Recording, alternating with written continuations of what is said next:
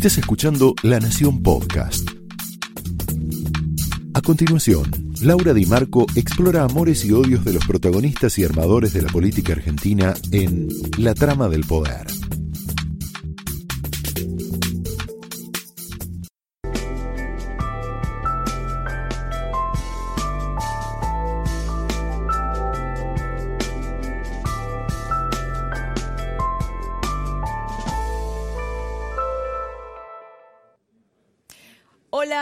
Noches, muy bienvenidos a la trama de esta noche, en donde nos vamos a meter en todo lo... Bueno, la Argentina es pródiga en temas, ¿no? En temas. Eh, por supuesto que vamos a tratar el tema de, de de este diputado Ameri descubierto en una escena sexual en el medio de un Zoom, en medio de, bueno, de una sesión. Recién estaba hablando con Jaime Rosenberg, nuestro hombre en Casa Rosada, que estuvo mucho tiempo en el Congreso y me decía que estas escenas son habituales en el Congreso, son habituales. Nos vamos a meter en este tema. Después le vamos a preguntar al profe Jorge Osona si, si ha ocurrido en la historia algo así.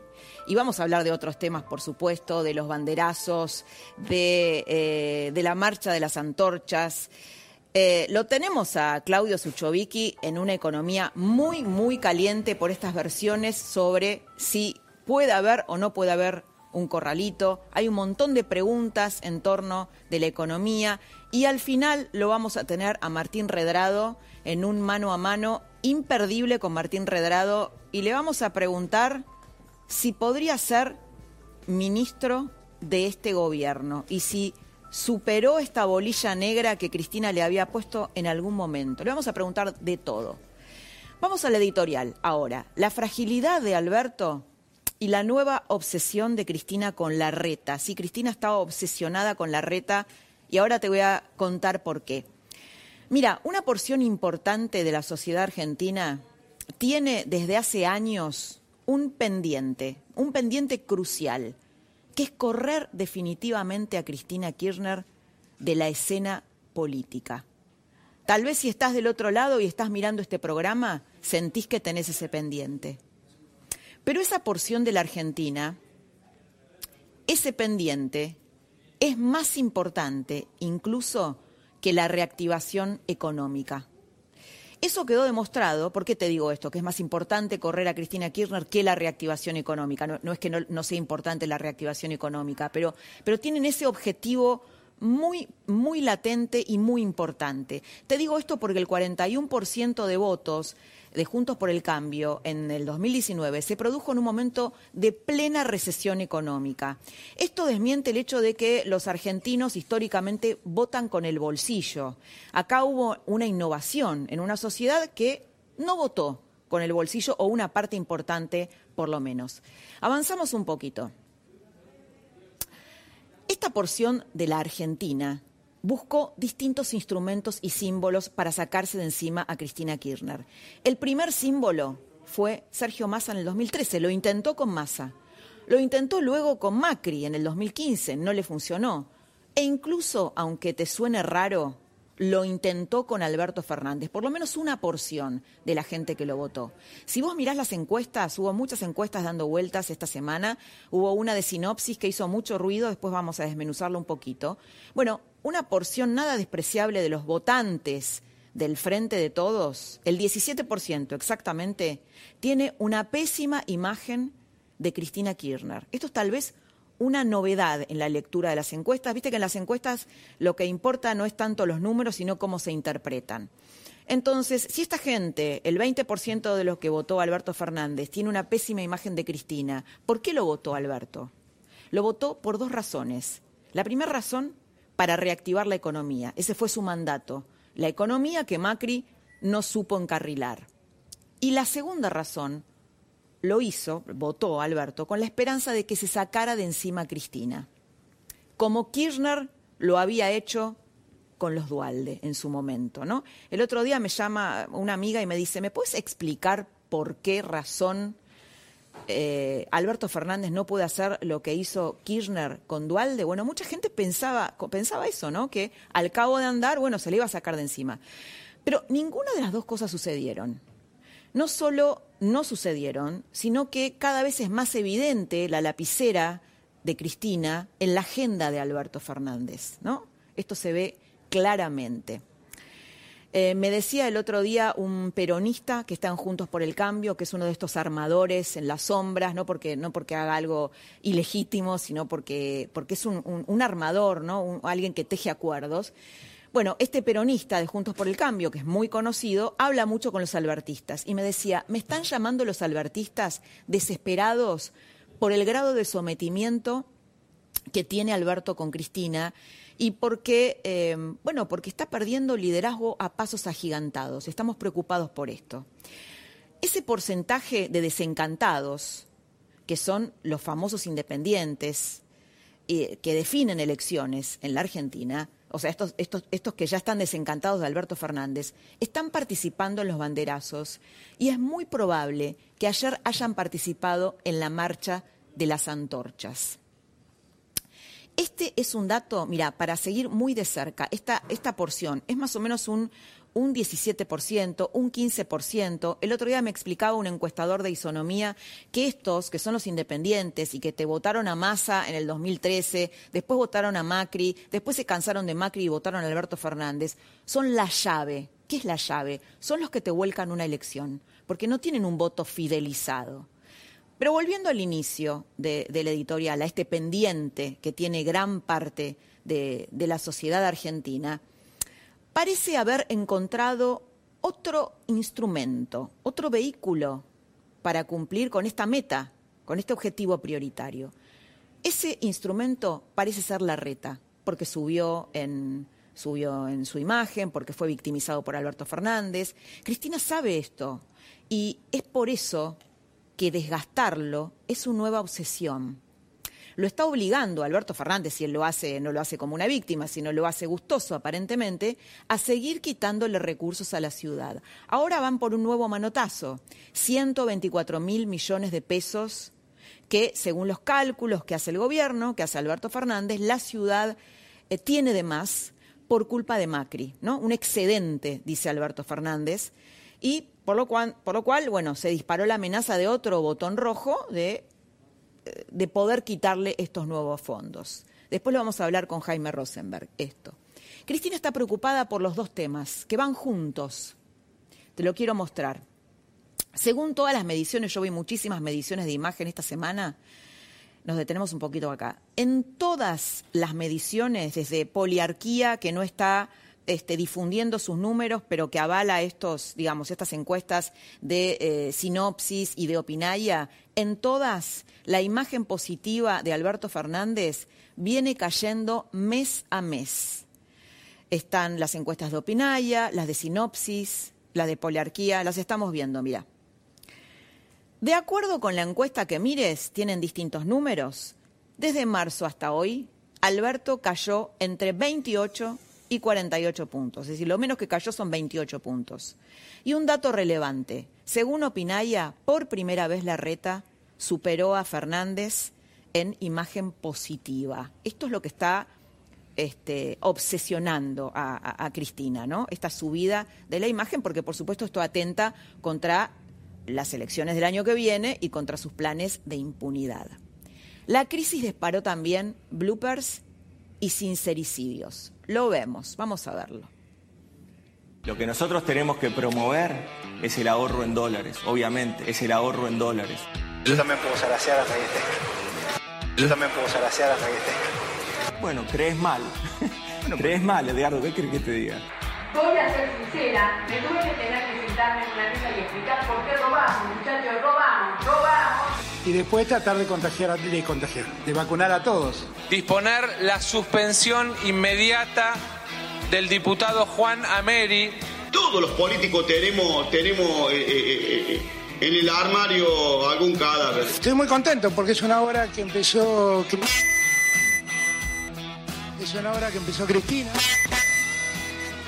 Pero lo de Alberto es una morgue.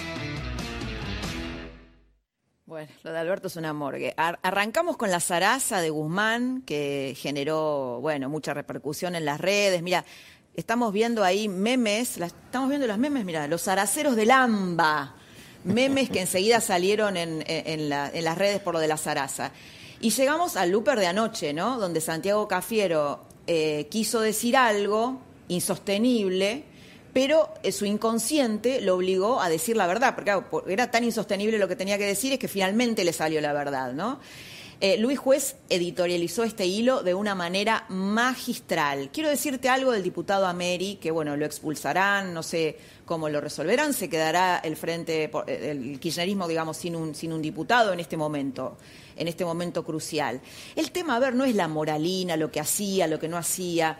El tema es el momento que vive la Argentina, ¿no? Hay 13.000 muertos por COVID. La Argentina verdaderamente está al borde de un abismo muy, muy complicado hubo una pérdida de 250 mil puestos de trabajo formales. Entonces, eh, nosotros a estos señores les, les pagamos el sueldo para que, para que debatan con seriedad los problemas que nos están atravesando. Este es el contexto en el que se produce esta situación. Los banderazos, la marcha de las antorchas de ayer por la tarde, organizada para que la Corte impida que Cristina ejecute su autoamnistía, podríamos decirlo así. ¿Tiene algún efecto la vitalidad de la gente en la calle? Sí, tiene algún efecto. Y esta es una buena. La presión de la gente se tradujo en una jugada que hizo el presidente de la Corte, Carlos Rosenkrantz, que hizo Rosenkrantz, citó para este martes, estaba muda la Corte, pero movió sus fichas y citó para el martes próximo a sus pares para que avalen o rechacen el pedido de los tres jueces que Cristina quiere correr para garantizar su impunidad. Bruglia, Bertuzzi y Castelli, devenidos en rockstars, una suerte de rockstars del kirchnerismo, ¿no? Los, hizo famosos, eh, perdón, del anti-kirchnerismo. El kirchnerismo los hizo famosos. Rosenkrantz tiene raíces alfonsinistas, fue puesto por Macri como presidente de la Corte, eh, como es obvio, el, kirchnerismo quiere su cabeza desde hace rato, ya cuando estaba sentado durante el gobierno de Macri, le hizo mil movidas para sacárselo de encima, como todos los jueces que no son del palo. Y eh, la jugada eh, lo volvió a poner, por supuesto, en la mira. Y como, como el sistema autoritario que es, el kirchnerismo está pensando ahora en aplicar represalias contra, contra Rosenkrantz y están buscando caminos para activar juicios políticos pendientes también que tenían en su contra y ahora los quieren activar. Otro que habló, siguiendo con el hilo justicia, sobre la marcha de las antorchas es el presidente del organismo que justamente, nada más ni nada menos, nombra y remueve jueces, el Consejo de la Magistratura. Su presidente, Alberto Lugones, obviamente es militante peronista y está muy cercano al gobierno, y vamos a ver lo que dijo. La verdad que hace, justo salía por, una, por un canal de televisión cuando estaba en la marcha, no lo veía que no había mucho mucho movimiento, no era mucho más que, una convocatoria con extras y un par de, situaciones planteadas y, no mucho más, eh, no parecía mucho más que eso. Pero al margen de eso, más allá de que el derecho que tiene cada persona de plantear lo que me parece que no es la mejor metodología pretender eh, obligar o influir de ninguna forma en la elección que toma la Corte. Bueno, no es la mejor metodología estar en la calle cuando las marchas no son propias y cuando son propias, como el 17 de octubre, es la mejor metodología, ¿no?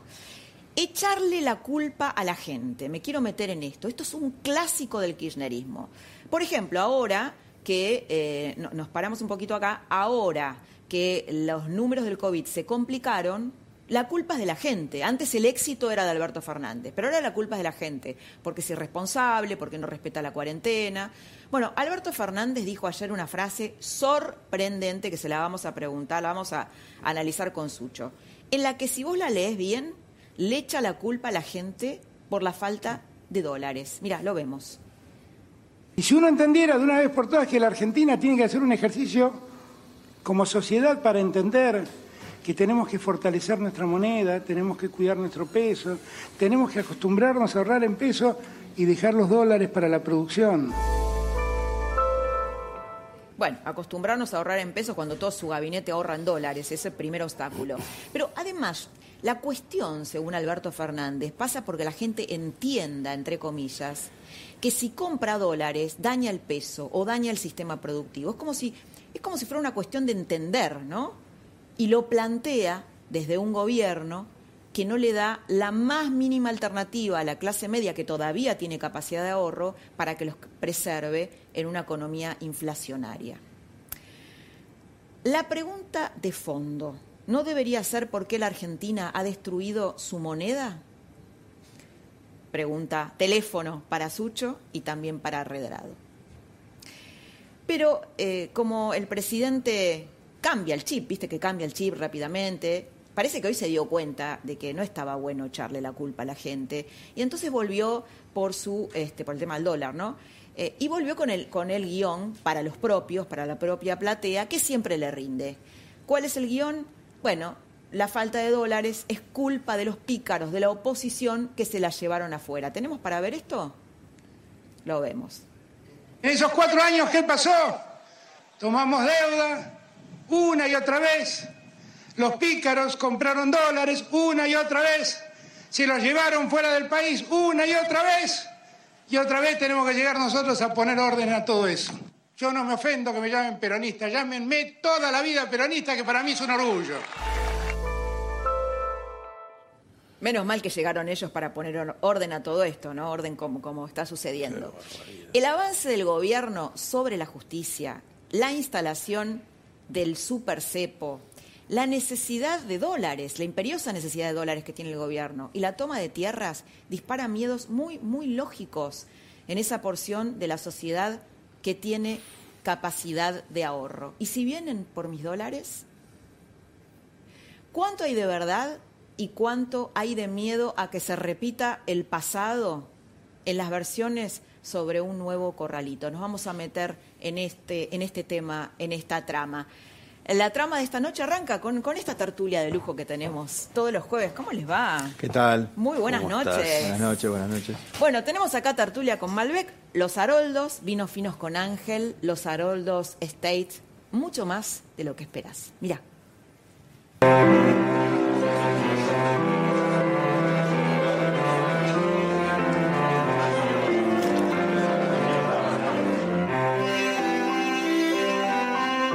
Los Haroldos State, mucho más de lo que esperás. Hay tantos temas. ¿Cómo le va, señor temas. Jaime Rosenberg, nuestro hombre en Casa Rosada? Aquí estamos, El firmes. firmes aquí. Sí, totalmente. Este, te reías, ¿no? Con, la, con el discurso. Y un poco. ve todo, ¿no? La Hoy fue un día para, no sé si para reírse o para llorar, pero Es que fue un día es complicado. para reírse si no, Sí. si no estuviéramos en esta situación catastrófica, ¿no? Seguro. Eh, uno se reiría, pero la verdad es que la Argentina está en una situación realmente muy complicada. Con mucho, hoy leía un informe de adolescentes deprimidos por el futuro de la Argentina. ¿Cómo le va, señor Sucho? Mm. Todo Claudia muy bien, Sucho todo Vicky, muy un bien, placer que esté acá, maestro del mío. dinero. Y otro, gustazo enorme, el profe, con todas esas ad- admiradoras mujeres que tiene. Upa. El profe Jorge Osona, la admiración intelectual. Está muy bien. Bueno, tema- yo me, me quiero meter en el tema Ameri.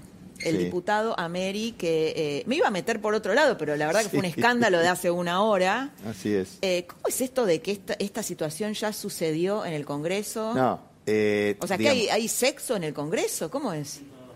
Bueno, eh, no sucedió de esta manera a la vista de todos. Que- pero claramente, digamos, hay. Lo que sí vos me parece lo más importante, que hay legisladores que tal vez pierden de vista cuál es su rol y cuál es el objetivo y para qué están ahí. ¿no? Entonces empiezan a creer que el puesto es de ellos y empiezan a tener una discrecionalidad. Se saben peores cosas de América que, que esto que se vio, ¿no?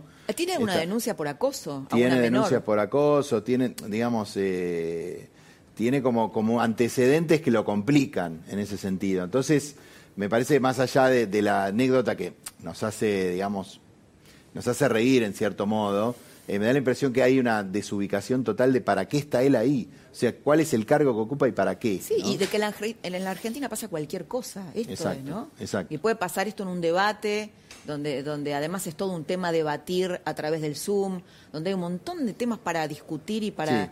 ¿No? La- eh, no sé, a mí me dio como esta cosa de degradación, de, de- de una. Argentina degradada. Esta, esta impresión me generó. ¿A Sí, sí, ¿Y de dónde vienen? O sea, es como, a este lo puso tal, ahora nadie, nadie lo puso.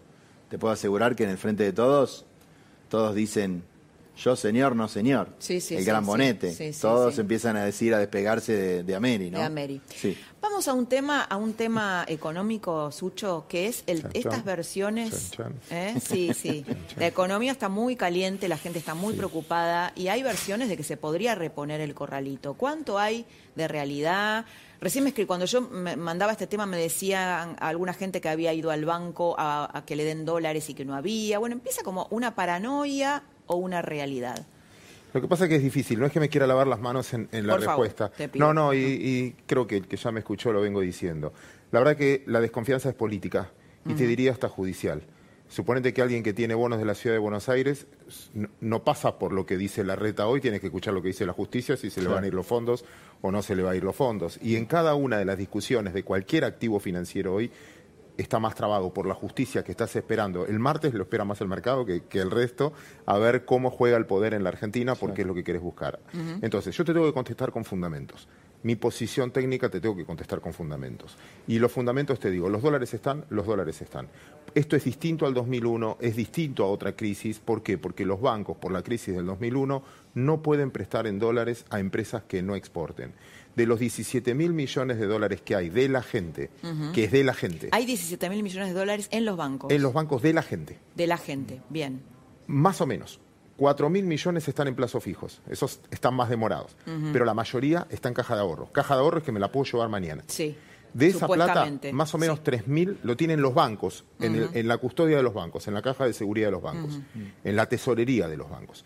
Y el resto está de los bancos en encaje, cuando, en, en- en encaje en el Banco Central. Eh, explica qué es el encaje. Cuando vos haces, dejas una plata, vos le das 100 pesos al banco, el banco puede prestar 80. El resto lo tiene que dejar en un encaje. como un Es reaseguro, ¿no? Como para decir, reaseguro. siempre tiene que tener liquidez Claro. porque ellos no saben si mañana vos necesitas la plata o no. Ellos no pueden colocarla un año porque vos quizás mañana tenés una enfermedad, tenés algo, la tenés que llevar y el banco tiene que tener por lo menos un 20% líquido. Eso es el encaje y para eso lo tienen. Es muy difícil que el 80 vaya. Y este es el punto de ahora. Entonces, por fundamento te debería decir, mira, la verdad que no hay compromiso, es poca plata. Y esa plata está en el central separada. Cuando vos te dicen las reservas, te dicen que hay 8.000 o 6.000 líquidas. Sí. Pero después te dice, mira, ahí no, hay del swap chino 11.000, de reservas de los bancos, esto de los bancos está separado. Entonces, por fundamento te diría, no. Ahora, vos me decís, che, empiezan, y aparte te digo algo, déjeme decir algo después de muchos años de mercado. Si pasa algo no te vas a enterar ni por WhatsApp, ni por Twitter, ni por nada de eso, por todas esas redes No me sociales. acuerdo yo bien cómo fue lo del 2001. No. Sí, bueno, no existía WhatsApp, No, pero... no, no existía WhatsApp, pero ahí Pero lo que había pasa... gente que sí tenía información. A ver, lo que pasaba ahí era... Pero te quiero hacer una pregunta brutal. Yo sé que es brutal, pero mucha gente se la pregunta. ¿Qué pasa si, si hay una corrida bancaria? Bueno, Eh, el tema es, eso es lo que vos empezás a decir, bueno, si vamos todos y empezamos, Sí, sí. che, sacá la guita, sacá la guita, sacá la sí. guita, y van todos juntos, y bueno, no te van a dar tú. La plata está. Le pasó lo mismo al gobierno anterior en un proceso y dijeron, abrir, ¿sabes lo que hicieron? Abrimos extendido los bancos. Dos horas más, hasta que la gente entiende, che, no, la plata está. Entonces perdió el, perdió el o sea, pero la, justamente la señal es la inversa. Hay, Bueno. no no hay. Porque cuando vos haces un super cepo, lo que le estás está. diciendo a la gente es no hay. Lo que genera desconfianza son, para mí, medidas que se tomaron muy mal explicadas y muy mal hechas. Ejemplo, lo de los 200 dólares, etcétera, por un día para no que no compre nadie, trabaron todas las cuentas. Entonces vos no podías transferir de tu cuenta corriente a otra. Y vos decís, ¿cómo es mi plata? ¿Cómo no la puedo transferir? No, mira, hay un problema, el banco te explicaba, mira, tengo esta circular, hay que interpretarla bien. Y te pones nervioso. Y esos nervios se trasladaron a la sociedad y empezó toda esta historia. Teóricamente hoy lo liberaron, teóricamente vamos a ver mañana, pero teóricamente ya corrigieron eso. Lo cierto es, de- y el otro día en este canal, en, en el canal, en nuestro canal, Sí. eh, me pasó lo mismo discutiéndolo de la misma manera con Kachanowski. Kachanowski me corregía en ese punto diciendo, bueno, Claudio, no es fundamento, porque también la gente, el miedo Pero la posición de Kachanowski, ¿cuál era? Que el miedo justifica en muchos casos que la gente haya reaccionado como reaccionado. lógico. Pero no es Yo el por miedo, es, es, ¿sabés qué? Es el trauma, la memoria del claro, trauma, lo cual. que sucedió. Entonces vos decís, bueno, a ver, si ya sucedió una vez, Sí, pero nuestra, yo ahí no quiero el que, se, el que se quema con leche ve una Trátame, ¿no? trátame de tibio, etcétera, pero en este el, el país es nuestro y si todos atacamos contra el país hacemos más daño. Si vos sabés que eso puede provocar una puerta 12, hacemos más daño eh, provocando esto. Entonces, yo tengo que contestar con fundamento y el fundamento es, mira, la plata está. Después, tratemos de calmar. Yo comparto con vos y en el editorial que hacías que el gobierno no está calmando No, claro. Y, y- y encima quiere calmarte con un relato, no te quiere calmar con hechos o con datos. Sí, sí, da señales además de poca confiabilidad, ¿no? Cuando Y habla esto de... de cambiar, de decir un día a otro, o sea, quieren... eh, esto sí me suena parecido a que te quieren hablar con el corazón y, y vos sos un necio que le contestás con el bolsillo. Esto no la confianza no se pone por decreto y no se pone hablando. Eh, siempre repito lo mismo, es consejo de un hijo de un amigo mío que está en 11, trabaja en 11 y me dice, en 11 tenemos un refrán. El que habla mucho no paga. ¿Está bien? Cuando vos empezás, cuando yo empiezo, Laura, y te empiezo a hablar, o a los- empezamos a debatir, digo, debatamos. Y yo empiezo a hablar y usar muchas palabras, porque la consistencia y la sustentabilidad de esto No está es que no nada. estoy diciendo nada, es que no tengo lo que decir. Sí, sí. Entonces, Sarasa. y eso es Sarasa. gesto. Sarasa. Puede ser interesante para alguien que está mirando la tele y está haciendo zapping, pero alguien que toma decisiones, lo gestual es más importante que la palabra. Y también, Los entonces, hechos. también Claudio, la, la- la postura de, de Guzmán, ¿no? que por lo que uno puede saber que trascendió, estaba totalmente en contra. Claro. Eh, y tu- tuvo una interna fuerte con Miguel Ángel Pech, el titular del Central, porque realmente lo que ganó, vos sabrás mejor que yo, de, de- lo que olfatea el mercado, todo el prestigio que, que alcanza Guzmán con el canje de, de la deuda, con los acreedores privados, se le evapora en unos días, se le evapora en estos días Sí. donde, bueno, tiene que anunciar medidas que van tal vez en contra de su propia imagen y de lo que estaba construyendo como un ministro confiable, como un ministro que desde afuera se lo veía con, cierta seguridad y control de la situación, ¿no? Sí, además, un, ministro que te dice eh, un día una cosa, ¿no? que hace una nota en La Nación, que fue tapa de La Nación, y dice, no, no, nosotros no vamos a cerrar más el cepo porque eso sería aguantar la economía. Y en ese mismo día que él estaba haciendo esta declaración, ya se sabía que se iba a cerrar el cepo, es, es un ministro que perdió credibilidad, A ver, ¿no? te están diciendo, a- hay dos gestos que son clarísimos. El primero, el primer día, cuando asumen, te ponen un s- un- una brecha cambiaria donde te anuncian públicamente que va a haber una brecha del 30%. ¿Por qué? Porque te pusieron un impuesto país donde si vos querías libres, con eh, dólar libre con tarjeta de crédito, Por comprar favor, tómenme el Malbec. los- Podemos ¿cómo hacer las yo, dos yo hablo para que ustedes Muy tomen. bien, muy bien. Eh, 200 dólares te ponían 30% de impuestos. Sí. ¿Qué te dijeron ese día? La brecha mínima va a ser del 30%. Porque lo te puso el Estado, o sea, ya lo puso. ¿Qué te dijeron el otro día? Muchachos, la brecha mínima va a ser del 65%, porque te sumaste levantaron 35. todo el dólar ahorro, todo el dólar deuda, todo el dólar si viajas al exterior, usás la tarjeta de crédito, el dólar Netflix, no sé, como lo quieras llamar, vale 132. Entonces, si vale 132 y ya te dice que vale 132, ¿cómo querés que reaccione el resto? Si te lo están diciendo en el gesto, ellos aceptan ese valor. Y eso es, por eso te digo que lo, ese dato es más relevante de todo lo que vos me puedas decir. Entonces, ¿qué hace un operador? de- Y bueno, y saca la cuenta. Mira, hay dos cosas que pasaron que no son menores. Hoy rebotó un poco el mercado y me deja más tranquilo. Pero es la primera vez en la historia. Va de nuevo. Es la primera vez en la historia que se hace una reprogramación de deuda. Se estira por cinco años. No hay vencimientos en los próximos tres años. Claro. No puede haber default. No puede haber default porque Nada no hay puede vencimiento. No puedo defaultear, sí. no hay Sí. vencimiento. Claro. Y los bonos valen menos. Es la primera vez que caen. Los bonos. O sea, yo acepté el canje y ahora estoy decidido a vender. ¿Qué pasó en esta semana? Que hay gente que decidió venderlo más barato que todo lo que esperó en el canje y el año que estuvo, o los, los seis meses, siete meses que estuviste discutiendo en el default. Mirá la- el cambio de percepción de alguien que decidió vender a pérdida algo el misma semana, y cierro con esto, el martes, solo para darles un poquito de envidia a ustedes, el martes, Colombia tomó con una pandemia muy complicada y con una cuarentena muy complicada y con su gente protestando parecido acá, porque no fue exitosa su cuarentena, tomó plata por 30 años en pesos colombianos al 7% anual. Fija. ¿Y por qué ellos pueden y nosotros no? Sí. ¿Por porque qué? cumplen, porque confían, porque no están en el veraz. ¿Y nosotros qué hacemos? Repasá de vuelta los discursos. Siempre la culpa es del que te prestó, siempre la culpa es del que invirtió, siempre la culpa es del que se asustó. Sí. No del que gestionó. Ahora, y esto es lo, es lo que quería también charlar con vos, eh, Jorge, la culpa es de la gente, ¿no? Esto de dos cosas quería hablar con vos. Primero, el tema en términos históricos, estamos en una recesión más profunda que la del 2001, ¿no? En el segundo trimestre de, de este año, digamos, la economía se cayó del mismo modo que se cayó durante todo el 2001. ¿Qué implica eso? Hay 250 mil puestos de trabajo que se perdieron en cuatro meses de cuarentena. ¿Qué implica esto? Mira, te transmito el, el sentimiento que se respira en la calle. Hay una- Sí. un enorme malestar. Y hay un malestar que es bastante tangible, yo lo comentaba este, un poco antes con los muchachos, en el Gran Buenos Aires profundo, como dice la señora Kirchner, que es donde a ella... Es su territorio, sí. Bueno, hay, hay situaciones de hambre. La gente está harta de comer polenta todos los días porque, bueno, ya no hay eh, en, los, en, en- en las ollas ni verdura ni carne. A la gente se le da polenta y la gente está harta porque hay un argumento que la gente también está empezando a sacar a, a relucir.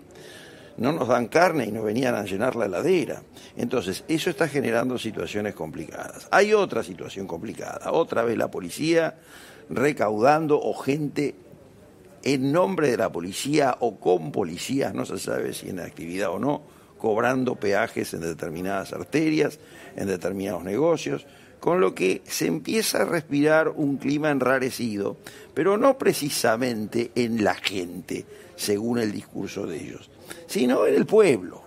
Porque la gente, los culpables de todas estas cosas, somos nosotros, es decir, la clase media, ¿no? que somos el enemigo. Acá el enemigo es ¿Dirías el... que el enemigo del kirchnerismo es la clase media? Mira, sí, básicamente todo aquel que no es kirchnerista y que por lo tanto no está incluido dentro de ese, de- ese colectivo que ellos denominan el pueblo y que es, es uno de los, de los pivotes de los discursos populistas.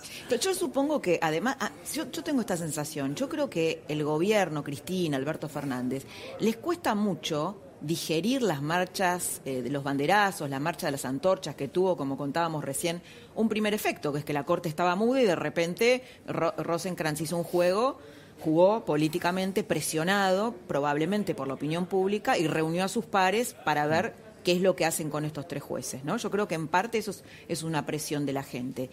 Yo creo que les debe costar mucho procesar que, ese, que, esa, que esa gente, es el pueblo también, esa gente no son los oligarcas, no es una minoría. No, para ellos sí.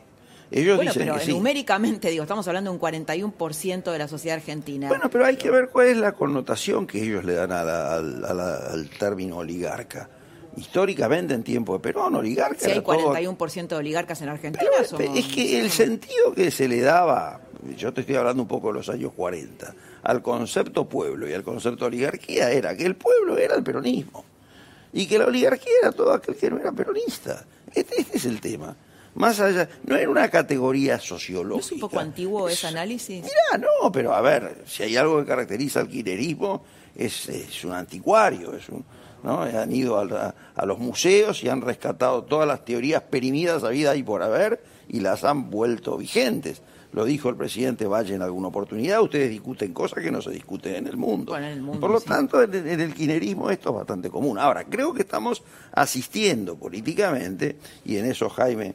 Ahora me- vamos a Jaime con tema de educación. no, Sí, eh, creo que, que ahí me gustaría saber tu opinión, pero creo que estamos transmitiendo a una aceleración de los tiempos políticos por lo que la señora de Kirchner está tomando el control ya de la gestión del gobierno, de la gestión. Es decir, ella se Bueno, por eso esto que yo contaba de los albertistas que lo llamaban a un peronista y que decían, Ellas- eh, el, una- liderazgo de este una- hombre se, se va... reafirmar algo que decías al principio, perdón, algo Sí, que sí. decías al principio, es que finalmente estamos fomentando la exportación, van a entrar divisas, pero por gente que estamos ex- expulsando. Pero claro. O sea, Argentina se va a convertir en un país que su principal ingreso va a ser las remesas, como muchos países Desde de afuera. Centroamérica. Porque finalmente si vos expulsás a tu gente, a la gente que puede conseguir trabajo afuera, para que después mantengan a la familia, esa es la, la- la parte más dura de la devaluación. Vos Tiene decís que que, ver con- ellos manden dólares. La paradoja de un es, país es es, cuando es la vos inversa. agarras México, muchos países, su principal ingreso, su principal exportación es su gente. ¿Por qué? Porque su gente vive afuera y le manda 100 dólares a su Claro, familia. claro, claro. Y 100 dólares en Argentina hoy es una fortuna. Vos pensá, pensá lo que gana un jubilado. de- Pensá lo que de- gana un de- jubilado. subdesarrollo, ¿no? Es, es la peor Digo, señal. yo, Cuando yo vos me acuerdo, ¿te acordás gente. en la convertibilidad que mucha gente venía a trabajar acá de países limítrofes y mandaba dólares a su país, a su país, ¿no? Bueno, por eso te digo, el, el- no tenemos mucho tiempo, porque si se van nuestros hijos, en el fondo, y vos decís, no, pero bueno, vas a desarrollarte económicamente, etcétera, pero, ponelo en estos términos, esto es lo duro de la devaluación, no es sube el dólar, sube el dólar. Pensá, un segundo, ¿cuánto es el un jubilado? ¿Cuánto gana? 80 Sí, dólares, sí. 90 dólares. 18 mil pesos. sí. ¿Cuánto es el, el salario promedio de un argentino? Promedio. Entonces vos decís, mira, afuera te pagan 300. ¿En serio? Y bueno, voy y con, Claro. vivo con 200 y mando 100 acá. Y el que recibe 100 pasa a ser su principal ingreso. ¿300? ¿Cuánto sería No, entonces? y pensá que el salario mini promedio en Argentina está en 300, 350 Sí, dólares, en Brasil 500 hoy y siempre fue al revés. Ujú. Eh, a, a un americano que se quedó sin trabajo, Bueno, ni que hablar de los países europeos, ¿no? bueno, 1.500 al- dólares. le dieron o menos. 2.000 dólares, acá- así como acá dieron 10.000 pesos por IFE, a cada americano le dieron 1.200 dólares, que se quedó sin trabajo, y a cada europeo 2.000. Eso para que veas la relación de Quiero, salario. quiero- no quiero terminar la tertulia que se nos, se nos va el tiempo. Ahí, ahí ya llegó. Martín Redrado. eh, que es tema educación, Sí, Jaime. Eh, bueno. Es, es la, los chicos son los nuevos rehenes entre la ciudad y te diría la que es el nuevo es el nuevo eje del conflicto con eh, distintas posturas que se van eh, ofertas y contraofertas primero eran los gabinetes informáticos se dijo que no desde el lado de la nación después y los fueron gremios. Y los gremios. y los gremios, los gremios de la nación, eh, actuando en tándem, eh, digamos, rechazando las distintas propuestas. La propuesta de, de los patios fue una propuesta de la nación, que la ciudad aceptó. Por eso la sorpresa cuando un rato después el ministro Trota dijo, no, los patios tampoco.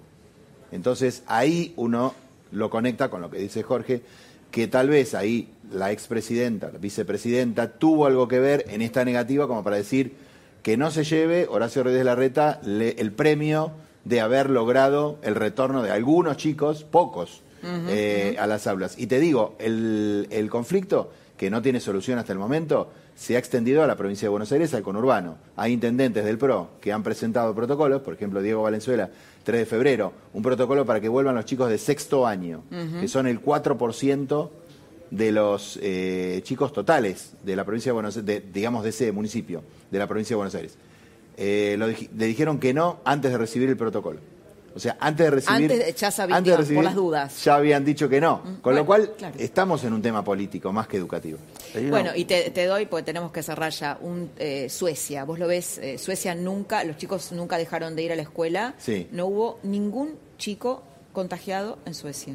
Mm. No, no hizo la cuarentena, está bien, vos podés decir es otro país, digo, pero eh, es otro país, otras costumbres, otra cultura. Pero jamás se interrumpió la escuela, ningún chico, digamos, ningún chico en un estado complicado ni contagiado. Sí, Esto lo, lo- Más allá de los ejemplos de cada país, que puede ser una, realidad dif- diferente, eh, creo que Me están es un pecado, Jaime. es un pecado, es un pecado que aunque sea no terminen dos meses, ¿no? Dos meses los chicos. sí, les un apagón educativo. Dos meses, exactamente. Señor Jaime Rosenberg, muchas gracias. Señor Claudio Suchovicki, un placer. Muy bueno el último libro de Martín Redrado, ya que está acá. Ah, bueno. Déjame felicitarlo Bueno, públicamente. ahí Muy está, ahí bueno. llegó, ahí llegó Muy Martín interesante, me voy a quedar a escuchar. Sí, sí, sí, bueno. Este, sí, sí, inclusive nos- ahora me sugerís preguntas en el, en el corte. Profe, Jorge Osona, muchas gracias. Vamos y volvemos, lo tenemos ya un mano a mano imperdible con Martín Redrado.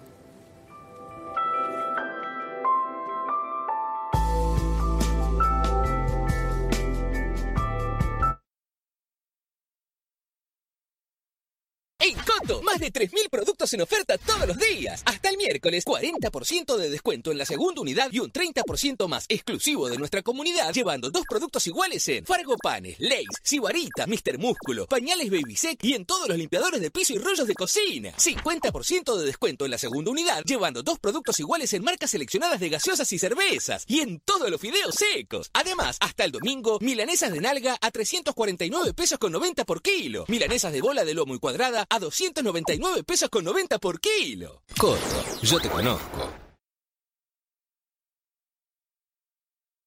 En noviembre, con Plan Z, tres cuotas, cero interés, en Disco, Jumbo y Bea. Pedí tu tarjeta y conoce más promos en naranja.com. Yo recomiendo tener una oficina RIMAX porque es la red más importante del país. porque es el modelo que revolucionó el mercado inmobiliario y cambió la vida de miles de personas.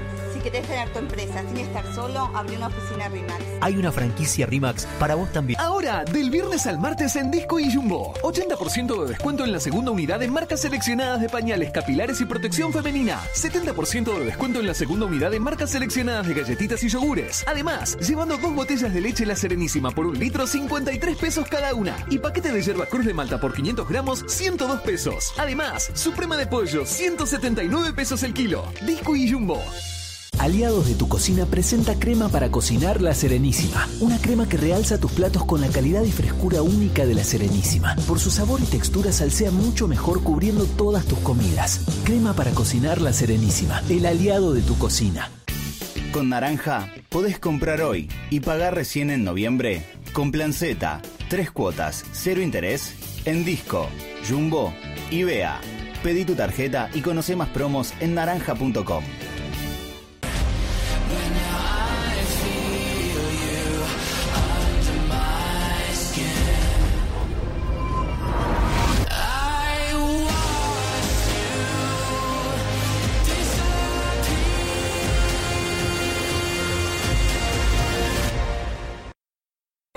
En cada asado, Orlando es la persona VIP. Very important proboleta. Con tres meses de maduración, la proboleta Santa Rosa no necesita harina ni proboletera. Tiene asegurado un lugarcito en la parrilla y los aplausos en la mesa. Santa Rosa, dándole tiempo a lo que vale. ¿Por dónde empiezo? Tengo dos hermanos. Sherlock, famoso detective, y Mycroft. Yo no soy el villano aquí. Mi madre había desaparecido. Voy a encontrarte, madre. ¿A dónde habrá ido? ¿Tienen alguna idea?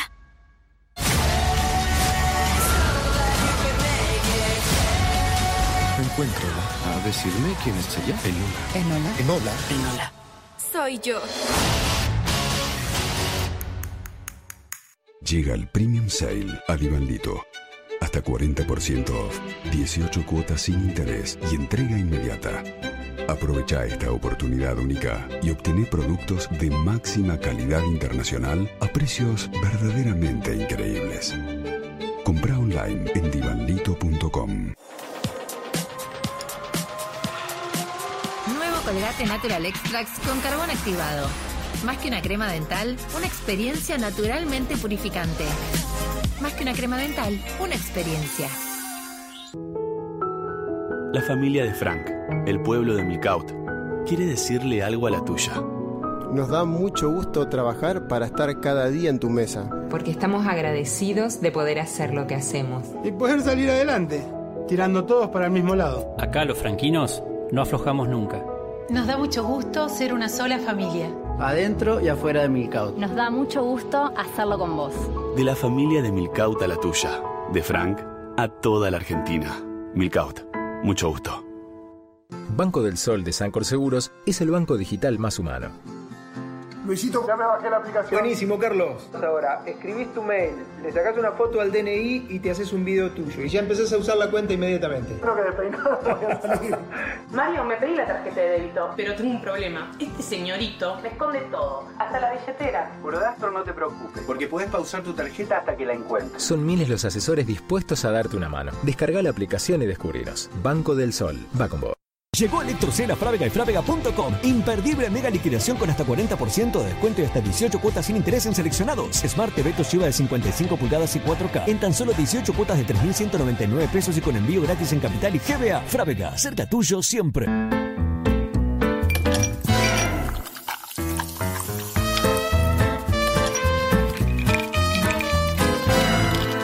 Terminas el día y te pones en modo queso la serenísima.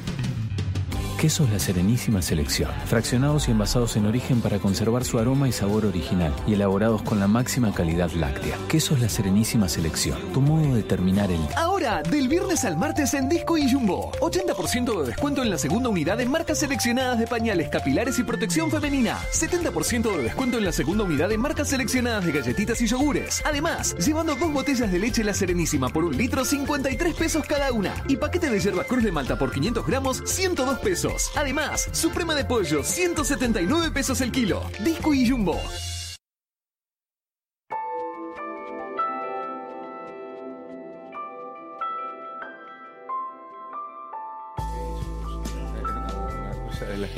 Eh, bueno, volvemos aquí a la trama. Estamos hablando con Martín Redrado sobre su libro que es este, Argentina Primero.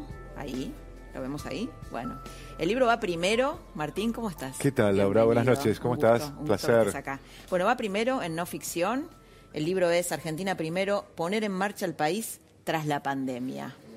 Bueno, felicitaciones. Sí, muy contento. Además, hoy es un día especial porque me comenta el editor hace unas horas que se larga la tercera edición. Se agotaron las dos primeras, Laura, en no menos de 20 días con lo cual, eh, creo que no es la calidad del autor, sino que la gente está esperando que le hablen del futuro. Sí, es la necesidad, ¿no? Creo que hay un tema, nos vamos a meter igual con, lo, obviamente con los temas que, trata tu libro, que son muy interesantes, porque además hablas de, pensar la Argentina por fuera de la caja, ¿no? O sea, poder crecer, eh, poder plantearte, bueno, la Argentina hace 10 años que no crece, vos planteas propuestas, no te quedas en la queja. Así es. Pero hoy hay, hay, preocupación por el tema de eh, que si puede haber un nuevo corralito en la Argentina, hay versiones de todo tipo que podrían ir por las cajas de seguridad, inclusive no solamente con las cajas, no, solamente las cajas de ahorro, sino las cajas de los bancos, cosa que nunca ha pasado en la Argentina. ¿Cuánto hay de verdad, cuánto hay de paranoia y cuánto hay de miedo al pasado? Yo creo que es miedo y también incertidumbre por las medidas que se dictaron y por la implementación, sobre todo a partir del supercepo.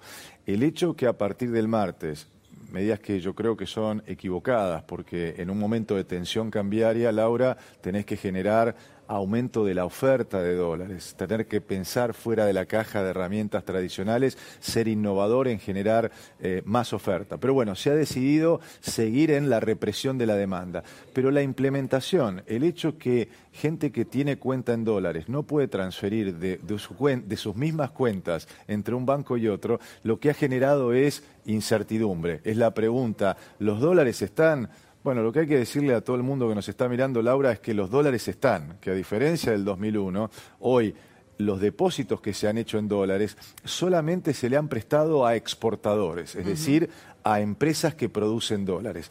Además, a partir de agosto del año pasado, se fueron de los bancos 15 mil millones de dólares. Cuando em, apareció por primera vez el cepo en eh, los primeros días de septiembre, recordemos que había colas de dos cuadras.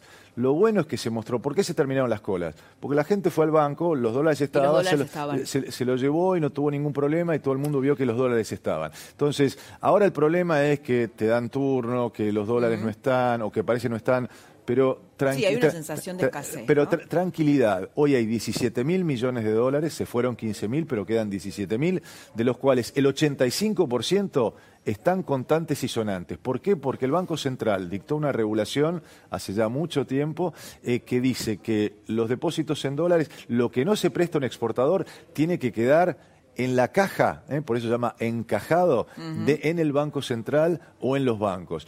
El 15% restante hoy está prestado a empresas exportadoras que lo tienen que devolver en los próximos 3, 4, 5 meses y que son empresas que generan dólares. Por lo tanto, tranquilidad, los dólares están y creo que lamentablemente la implementación de esta medida, la falta de... La forma en que se comunicó también, ¿no? La medida es mala, y la implementación es peor. E, entonces esto está generando esta incertidumbre. Tema, a ver, eh, Guzmán, ¿no? El ministro Guzmán eh, protagonizó un, blooper esta semana hablando de Sarasa, que él puede zarasear, justamente cuando hay un problema de confianza en la Argentina. Así es. Eh, y después dijo que el cepo no, no, no se iba a cerrar porque eso sería aguantar la economía y horas después se cierra el cepo. ¿Perdió credibilidad el ministro? Yo quiero ser constructivo, Laura, en este momento tan crítico para mm. la Argentina y para el mundo. Por lo tanto, eh, creo que sin duda hay una falta de confianza hoy en la política económica que viene de antes. Lamentablemente la confianza se perdió hace tiempo y, este tipo de, expresiones eh, y demás realmente no ayudan. Creo que hay que focalizarse en lo que viene la Argentina por delante, que es una negociación con el Fondo Monetario Internacional. Ahí nos guste, Laura, o no nos guste, Argentina tiene que decir qué es lo que va a ser. Y no qué es lo que va a ser mañana, sino qué es lo que va a ser en los próximos cinco o seis años, porque nos guste o no nos guste, el Fondo Monetario se le debe 44 mil, la Argentina le debe 44 mil millones de dólares y no se los podemos pagar. Y por lo tanto hay que generar un nuevo programa que extienda esos plazos. Ahí hay que ir bien pertrechado, con un programa sólido, consistente. Dice que no confía en planes o que no quiere planes. Bueno, más allá de la semántica, Laura, vos tenés que explicar qué vas a hacer. ¿Querés llamarlo a eso programa, hoja de ruta, agenda? No discutamos el, eh, eh, qué nombre le ponemos, pero lo cierto es que cuando vas al fondo le tenés que decir primero a los argentinos, pero también al mundo y además a la gente a que, le debes qué vas a hacer eh, y qué vas a hacer para crecer sobre todo, porque no hay que pagar sobre el ajuste, sino hay que pagar con crecimiento. ¿Hablas con el presidente Alberto Fernández o hablaste? Estuviste reunido, ¿no? No, bueno, lo conozco hace 30 años. Empezamos, bueno, él había empezado antes su carrera pública. Mi primer eh, cargo eh, como servidor público fue ser presidente de la Comisión Nacional de Valores en el año 91. En ese momento Alberto era superintendente eh, de seguros, por lo tanto regulábamos, nos tocaba mucha tarea profesional, pero bueno, ya desde que él es presidente hace, hace tiempo que no habla, él tiene su equipo económico y, y por supuesto ese es su marco de referencia. Porque esto pareciera ser una suerte de plan ¿no? económico. La pregunta es, ¿por qué no lo tomó Alberto Fernández? Sí, yo en realidad esto, como sabés, Laura, lo escribí después que el, presidente fue electo, pero más que nada porque lo que veo es que estamos discutiendo el día a día y que hay muchas críticas porque vos hiciste esto, porque vos hiciste aquello. También lo que intenta es cerrar la grieta entre los economistas. Los economistas, algunos te dicen hay que darle manija al consumo, otros dicen no, hay que darle manija a la inversión y mi propuesta es ahí es darle impulso al consumo, a la inversión, a las exportaciones y explico cómo. Lo que planteo allí es simplemente un disparador para que discutamos proyectos, para que discutamos proyectos nosotros los argentinos en nuestra vida propia, en nuestra vida eh, económica, en la vida profesional, en la vida personal. Da claves, como vos decís, yo empiezo contando anécdotas como si... Sí, hablas sobre la inflación, de que la inflación se puede eh, derrotar. Eh, exactamente, pero lo hago como si estuviéramos tomando aquí una copa de vino o para responderle a muchos amigos que me decían, Martín, ¿Cómo sigue esto? Y bueno, es simplemente una, eh, una, eh, una, hoja de ruta para discutamos qué hay que hacer con nosotros y con la Argentina. Ahora, Martín, hay una leyenda urbana, y vos me dirás si es así o no, que Alberto Fernández quería tenerte en el gabinete, pero que Cristina Kirchner te puso una bolilla negra por, eh, porque, bueno, vos declaraste en la causa de la venta del dólar futuro. ¿Eso, ¿Eso es cierto? No lo sé y tampoco me he preocupado en comprobarlo, eh, con lo cual eh, realmente no, lo, ignoro, no te podría decir eh, si es cierto o no es cierto, pero realmente no me preocupa. Creo que cada uno sigue su camino y, bueno, cada uno aporta lo que puede a esta Argentina difícil. Yo hace 10 años que trabajo y muy contento en el sector privado, tanto aquí como en responsabilidades internacionales pero ese tema realmente lo he escuchado, como, como vos lo decís, en términos de eh, medios de prensa, pero no, no, ¿Te gustaría ser ministro de Economía y aplicar este eh, programa? Ya, ya, ya, he, dado mucho a la función pública. He sido presidente de la Comisión Nacional de Valores, vicecanciller y, y negociador comercial de la Argentina. Me tocó abrirle espacios a la producción argentina al mundo, presidente del Banco Central durante cinco años y medio, eh, con lo cual hace ya diez años dirijo un centro de investigación que se llama Fundación Capital, dirijo también una maestría en Banca Central junto con un premio Nobel de Economía que es Robert Merton en Kuala Lumpur, en Asia. Así que tengo agenda completa. Te voy a hacer la pregunta del millón, pero no me la contestes porque vamos a un corte chiquito y volvemos. Muy bien. Vamos, sé que querés ser constructivo, pero vamos a poner un escenario. Supongamos que el ministro Guzmán fracasa y lo tienen que reemplazar. ¿Cómo te imaginas el kirchnerismo, digamos, cómo procedería el kirchnerismo? ¿Se radicalizaría o elegiría un Redrado o un Melconian? No me lo contestes, me lo contestas un ratito. Vamos y volvemos.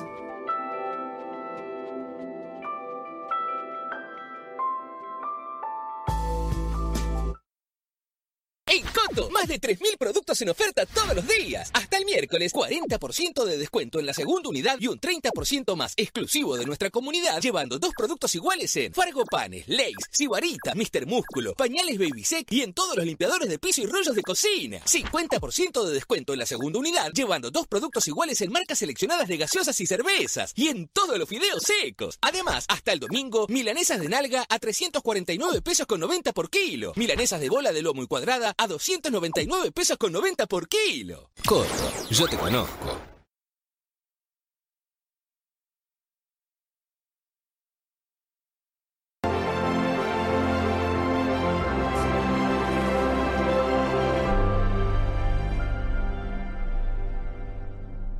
Llega el Premium Sale a Divandito. Hasta 40% off, 18 cuotas sin interés y entrega inmediata. Aprovecha esta oportunidad única y obtené productos de máxima calidad internacional a precios verdaderamente increíbles. Compra online en divanlito.com. ¿Por dónde empiezo? Tengo dos hermanos. Sherlock, famoso detective, y Mycroft. Yo no soy el villano aquí.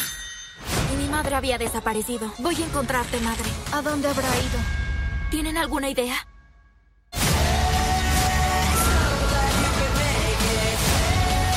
Encuéntrala a decirme quién es ella. Enola. Enola. Enola. Soy yo. Mira esa maleza como se viene. Aplicá, no deje que se vengan. Mira ese suyo colorado como se escapa. Nadie lo ve. Hay que meter un cambio. Sidua, entra. Sidua de Vaz. El herbicida pre-siembra para soja, maíz y maní con 15 días extra de persistencia y la más alta eficacia de control. Sidua, el cambio para ganarle a las malezas. Muy bien, Sidua. Vaz, we create chemistry. Ahora, del viernes al martes en Disco y Jumbo. 80% de descuento en la segunda unidad en marcas seleccionadas de pañales capilares y protección femenina. 70% de descuento en la segunda unidad en marcas seleccionadas de galletitas y yogures. Además, llevando dos botellas de leche La Serenísima por un litro, 53 pesos cada una. Y paquete de yerba cruz de Malta por 500 gramos, 102 pesos. Además, Suprema de pollo, 179 pesos el kilo. Disco y Jumbo. Hace 15 años nacían las gemelas. Son lo más importante de mi vida. Hace 15 años arranqué la empresa. Empecé de a poquito, pero fuimos creciendo. 2005, qué buenas vacaciones. ¡Qué divertido! La carreta, campeones 2005. Hace 15 años nos casamos. Una fiesta tremenda. Todos tenemos una historia. Gracias a vos, nosotros estamos escribiendo la nuestra hace 15 años en el país. RIMAX, mucho más que mudarte.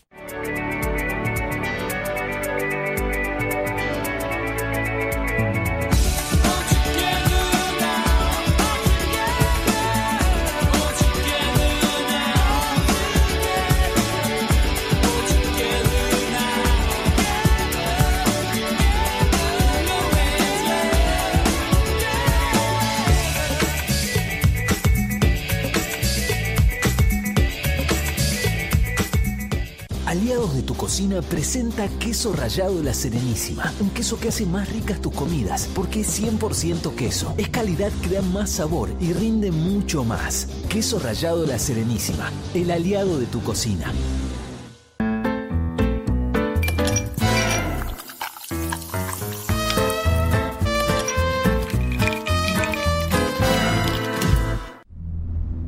Este es tu primer paso a lo desconocido. Tal vez no sepas cómo se siente ser la persona más poderosa o la más buscada. Cómo se siente enamorarte por primera vez o amarte a vos mismo. Poner tu mundo de cabeza o tenerlo a tus pies. Hay muchas cosas que no sabemos, pero cada historia es un viaje que nos acerca. Del viernes al martes en Disco y Jumbo. 80% de descuento en la segunda unidad en marcas seleccionadas de pañales capilares y protección femenina. 70% de descuento en la segunda unidad en marcas seleccionadas de galletitas y yogures. Además, llevando dos botellas de leche La Serenísima por un litro, 53 pesos cada una. Y paquete de yerba cruz de Malta por 500 gramos, 102 pesos. Además, Suprema de pollo, 179 pesos el kilo. Disco y Jumbo. La familia de Frank, el pueblo de Milcaut, quiere decirle algo a la tuya. Nos da mucho gusto trabajar para estar cada día en tu mesa. Porque estamos agradecidos de poder hacer lo que hacemos. Y que se mantengan las buenas costumbres. Disfrutando las cosas simples y auténticas. Esa es la mejor receta. Como nos enseñaron nuestros abuelos. Acá en Frank nos criaron así. De la familia de Milcaut a la tuya. De Frank a toda la Argentina. Milcaut. Mucho gusto. Seguimos con Martín Redrado. Eh, últimos segunditos y había quedado Martín una pregunta. Si fracasa Guzmán, el frente de todos, Alberto Fernández, el kirchnerismo, ¿se radicaliza con una figura a lo Kisilov cuando era ministro de Economía o elige un Redrado? No lo personalicemos. O una figura. No, Vamos a no, ver, no, una no lo personalicemos. Una figura. Pero es difícil radicalizarse, Laura, cuando no tenés plata.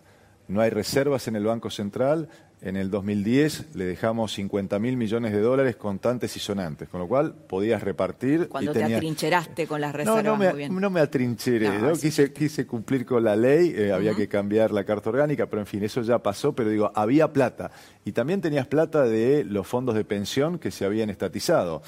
Hoy plata no hay, hoy no hay dólares, con lo cual es difícil radicalizarse o pensar que vas a emitir más cuando ya emitiste mucho este año, era necesario emitir, pero hacia adelante la demanda de pesos no te va a acompañar. Por lo tanto, si emitís más, podés tener pro problemas en inflación y eso le golpea a la clase trabajadora que va a tener problemas para eh, salir de la pobreza. Con lo cual, es difícil radicalizarse cuando no tenés plata. Martín, un honor, un gusto que hayas estado acá. Un placer. Te, te, bueno, te preguntaría muchísimas cosas, pero bueno, no, Hay tiempo. nos queda poquito tiempo. otras O- otras oportunidades. Bueno, Argentina primero. El libro de Martín Redrado, todo un programa económico. Muchas gracias por haber estado. Nosotros nos reencontramos el jueves que viene a las 10 de la noche aquí en La Trama. Te quedás con Carola Gil en lo que el día se llevó. Chau.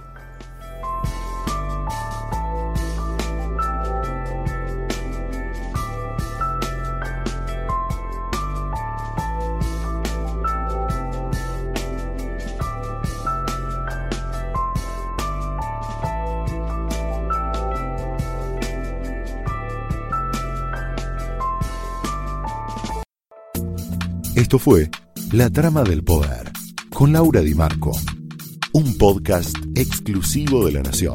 Escucha todos los programas de La Nación Podcast en www.lanacion.com.ar. Suscríbete para no perderte ningún episodio. Estamos en Spotify, Apple Podcast, Google Podcast y en tu reproductor de podcast favorito. Seguí escuchando La Nación Podcast.